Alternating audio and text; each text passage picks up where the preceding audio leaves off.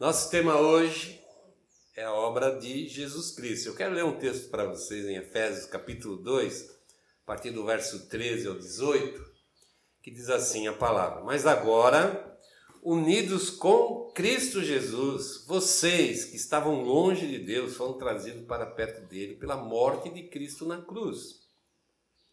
Pois foi Cristo quem nos trouxe a paz, tornando os judeus e os não-judeus um só povo por meio do sacrifício do seu corpo, ele derrubou o muro de inimizade que separava os judeus dos não-judeus. Ele acabou com a lei, juntamente com seus mandamentos e regulamentos. E dos dois povos formou um só povo, novo e unido com ele. Foi assim que ele trouxe a paz. Pela sua morte na cruz, Cristo destruiu a inimizade que havia entre os dois povos por meio da cruz, ele os, uniu em um só corpo e os levou de volta para Deus. Assim, Cristo veio e anunciou a todos a boa notícia de paz, tanto a vocês, os não-judeus, que estavam longe de Deus, como aos judeus que estavam perto dele. É por meio de Cristo que todos nós, judeus e não-judeus, podemos ir pelo poder de um só Espírito até a presença do Pai. Vamos curvar nossa cabeça, vamos orar, pedindo a Deus que nos abençoe, abrindo a nossa mente. Pedimos também que o Espírito Santo nos aguce agora, nos, nos dê um interesse em ouvir, em compreender o que a palavra de Deus está nos falando, porque é isso que nós precisamos fazer, compreender o que Deus tem nos falado através da Sua palavra. Vamos orar então, Pai. Nessa hora nós colocamos diante de Ti os nossos corações, pedindo primeiramente a Tua bênção e graça, e que a nossa mente também seja lavada, Senhor, purificada e aberta à ação do Espírito Santo, para que essas palavras deixem de ser meras palavras e se transformem de fato e de verdade na santa palavra de Deus, e que ela possa realmente tocar no nosso âmago e fazer as mudanças que precisam ser feitas, as mudanças que Ele o teu Espírito deseja fazer em nós. Senhor. Sejamos abertos, Senhor, a toda obra que vem de ti, Pai. Já agradecemos a ti louvamos o teu nome, em nome de Jesus Cristo. Amém e amém. Hoje nós estamos olhando para a cruz e relembrando, mais de relembrar, comemorando a obra de Jesus na cruz. É uma vitória para nós o que Cristo fez na cruz mais do que ser uma vitória para ele, que foi também uma vitória para ele, o fato dele ter passado pela cruz, enfrentado a cruz, e a palavra de Deus diz que ele precisou de toda a obediência para o nosso lugar. Mas também a cruz revelou que ele era quem ele dizia que ele era, o Filho de Deus. E a palavra diz que a morte não o poderia prender. E de fato, o testemunho que nós temos recebido desde o princípio, desde dois mil anos atrás, é que o nosso Senhor Jesus Cristo ressuscitou. Isso nos enche de esperança. Nós que confiamos nele, nós que cremos nele, que temos fiado a nossa vida nas mãos dele, nós confiamos que também um dia faremos parte desse grupo de pessoas que, tem, que serão levantadas por Deus, esse grupo de ressurretos, para viver eternamente com Cristo. E a, história de, da cruz é o ápice de toda a história do amor e da graça de Deus na nossa vida. Eu vinha vindo para a reunião, estava pensando sobre como a cruz ela, ela une a justiça de Deus com o amor de Deus. É interessante, Deus é completamente, perfeitamente justo. E Ele é perfeitamente é, santo também. E essa justiça e essa santidade de Deus não permitiriam de forma nenhuma que nós voltássemos, entrássemos novamente na presença de Deus por causa dos nossos pecados. Deus não podia extinguir essa justiça, anular essa justiça. Mas ele, pelo seu infinito amor, ele propôs uma coisa impensável: vir a esse mundo e morrer naquela cruz no nosso lugar. E foi isso que de fato ele fez. E o que liga essa justiça de Deus a esse amor de Deus na nossa vida é a nossa, a nossa fé. É a nossa fé. A palavra deixa muito claro que eu preciso crer nisso, mas crer nisso realmente impacta a minha vida, mude a minha maneira de viver, não é apenas um, uma aceitação, um, um conhecimento intelectual, um conhecimento histórico que de fato todo mundo tem de Jesus, querendo ou não querendo. Nós aqui do Ocidente contamos a no, nosso tempo a partir da vinda de Jesus Cristo. O nosso calendário é baseado na vinda de Jesus. Mas nós queremos olhar para a cruz por esse viés da palavra de Deus, da verdade de Deus. Queremos que realmente a nossa fé hoje possa unir, fazer com que o amor de Deus se una à justiça de Deus e faça com que a gente experimente pela fé a salvação que há em Cristo Jesus. E a história da salvação começa por um homem chamado Abraão, pelo chamamento de Abraão. Dois mil anos antes, praticamente, de Jesus, chamou Abraão e ele aceitou o convite de Deus, e porque ele aceitou o convite de Deus, diz a palavra que Deus levantou dele uma nação, um povo que ele escolheu para si mesmo. E Paulo aqui, quando ele está falando sobre a obra de Jesus naquela cruz, ele, ele diz, havia um, um povo que estava perto de Deus, que é o povo judeu que é os descendentes daquele homem que dois mil anos antes de Jesus abriu seu coração, creu em Deus, um Deus que era totalmente desconhecido para ele. E a, a, confiança dele não foi a, a, somente como outras pessoas tinham uma visão, um, um entendimento de Deus totalmente intelectual, totalmente pelo nosso entendimento do que pudesse ser Deus. Mas ao contrário, Deus se manifestou a ele e ele começou a crer no Deus que se manifestava. Não no que ele tinha recebido de ensinamento lá dos seus pais, os ídolos, aqueles deuses feitos por mãos humanas, que era uma tentativa de aplacar o medo, aplacar talvez é, o temor, e que Deus pudesse de alguma forma agir negativamente contra eles. Então tinha todo essa, esse cuidado de se fazer ídolos, de se criar algum tipo de adoração, algum tipo de reverência a Deus que pudesse trazer algum alívio para essa situação. Não. Abraão recebeu uma revelação de Deus. E por essa revelação de Deus, ele saiu de onde ele vivia, do lugar em que ele estava, e foi atrás do que Deus havia lhe prometido. Ele se moveu, ele viveu, ele experimentou aquela revelação. Mas o apóstolo Paulo também fala de pessoas que não tinham, eh, não faziam parte dessa aliança de Deus. Esse povo que estava longe, esse povo que não era descendente de Abraão, que não conhecia Deus, e esse povo estava realmente muito, mas muito longe de Deus, completamente afastado de Deus.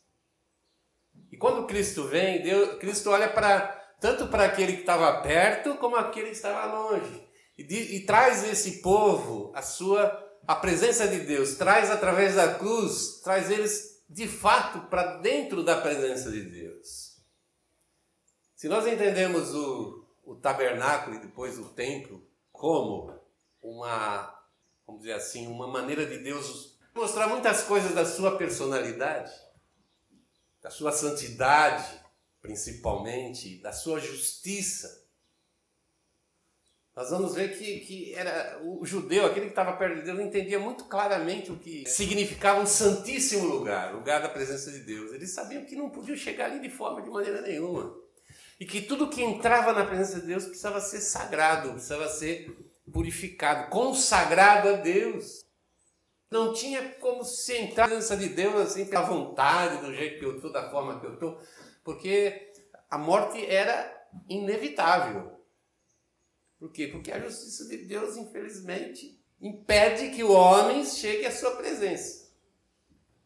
O pecado fez uma cisão tão grande, depois eu quero falar um pouquinho mais sobre o pecado, fez uma cisão tão grande entre Deus e o homem que era impossível aquele homem chegar. Mas havia todo um, um processo de purificação, um ritual, que permitia que em determinadas condições, sobre determinadas condições também, alguém pudesse chegar na presença de Deus e oferecer sacrifícios de louvor, de adoração, de arrependimento, e tem todo o sistema sacrificial que fazia parte da fé judaica. E que só assim esse homem podia entrar na presença de Deus e sair da presença de Deus. E quando nós entendemos agora, e a, a mensagem do véu rasgado no dia da morte de Cristo, é um emblema, é um ícone muito forte, poderoso do que Deus estava de fato fazendo naquele momento. Estava permitindo que o homem voltasse a entrar na presença dele, mas então Deus deixou de ser justo, deixou de ser santo, agora liberou geral. Será que Deus deixou de ser o mesmo Deus? Não, de jeito nenhum.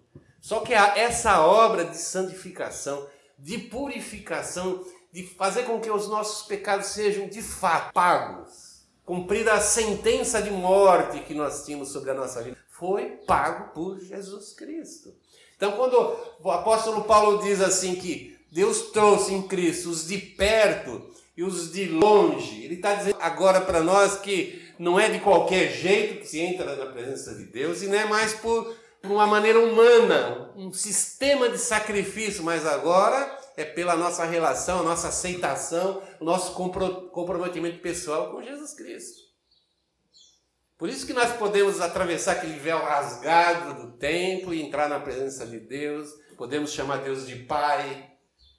Poder chamar Deus de Pai é o, é o máximo de alguém pode ter de intimidade com Deus. É o máximo. Mas isso tudo faz parte dessa obra poderosa que Cristo fez, da obra que ele realizou. E é interessante que, apesar de nós termos esse conhecimento, esse entendimento, do tamanho dessa obra, e a verdade é que quando nós entendemos o tamanho dessa obra, percebemos o tamanho dessa obra, entendemos de, também o, o tamanho do amor de Deus e também entendemos que Deus tem desejo, a vontade de que, que o homem se aproxime novamente dele, nós ficamos maravilhados. É aquela, é aquela paixão, aquele primeiro amor que todos nós temos quando conhecemos a Cristo Jesus. A gente se sente uma pessoa extremamente especial para Deus. Nosso coração vibra, se alegra. Paixão. Paixão pura. E essa experiência é, é muito maravilhosa. E nós, lamentavelmente, nós nos esquecemos da questão da justiça. A justiça de Deus. Lamentavelmente. Que à medida que a gente não leva em, leva em consideração só o amor de Deus e não leva em consideração a sua justiça, nós subestimamos a obra de Jesus Cristo valorizamos muito menos do que de fato ela foi. Se torna uma coisa quase às vezes sem nenhum sentido ou validade na nossa vida. Por mais que a gente leia, que a gente escute, que a gente venha aqui na igreja, a gente estude, fale. Nós subestimamos a obra de Cristo, a obra de Jesus, quando nós achamos que nós podemos entrar na presença de Deus de qualquer jeito, de qualquer maneira. Pensa um pouco, vamos raciocinar. A, a, expressão da nossa fé, que normalmente quer dizer assim, que é sem pensar muito.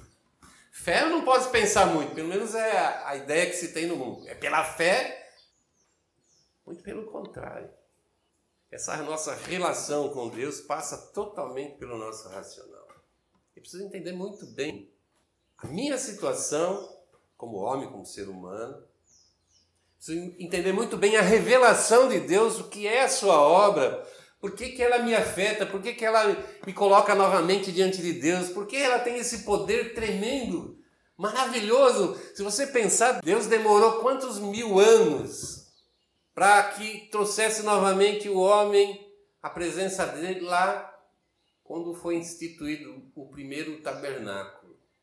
Foi a primeira vez que Deus veio habitar novamente no meio dos homens depois do pecado mais quase 1500 anos até que chegasse em Cristo Jesus. E a palavra diz que Cristo veio para fazer com que aquela, aquele sistema sacrificial se cumprisse integralmente, de fato e de verdade. Aquilo que era uma figura do que aconteceria, aconteceu. E agora a gente já não olha. O apóstolo Paulo diz assim: acabou a lei, os regulamentos, acabou tudo.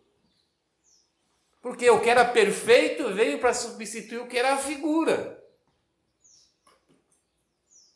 Agora, se precisou todo, todo esse esforço da parte de Deus e esse sacrifício pessoal de Deus, de Ele vir morrer naquela cruz no nosso lugar, é porque essa questão do pecado é uma coisa pesada, dura, difícil. Ele, ele, ele fez o, o ápice, o máximo que ele podia fazer para que isso acontecesse. Ele se empenhou pessoalmente. Por quê? Porque é uma coisa importante e difícil de se realizar. Mas ele fez. Ele realizou. Então nós não, não podemos subestimar de forma e de maneira nenhuma essa questão do pecado. Lá em João 3,8 diz assim: ó, quem continua pecando, e preste atenção, pertence ao diabo. Vou ler de novo. 1 João 3,8.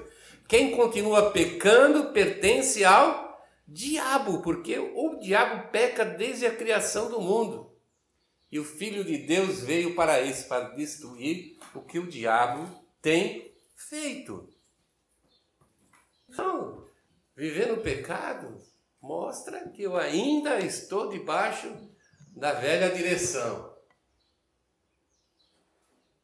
Eu continuo debaixo do sistema mundo.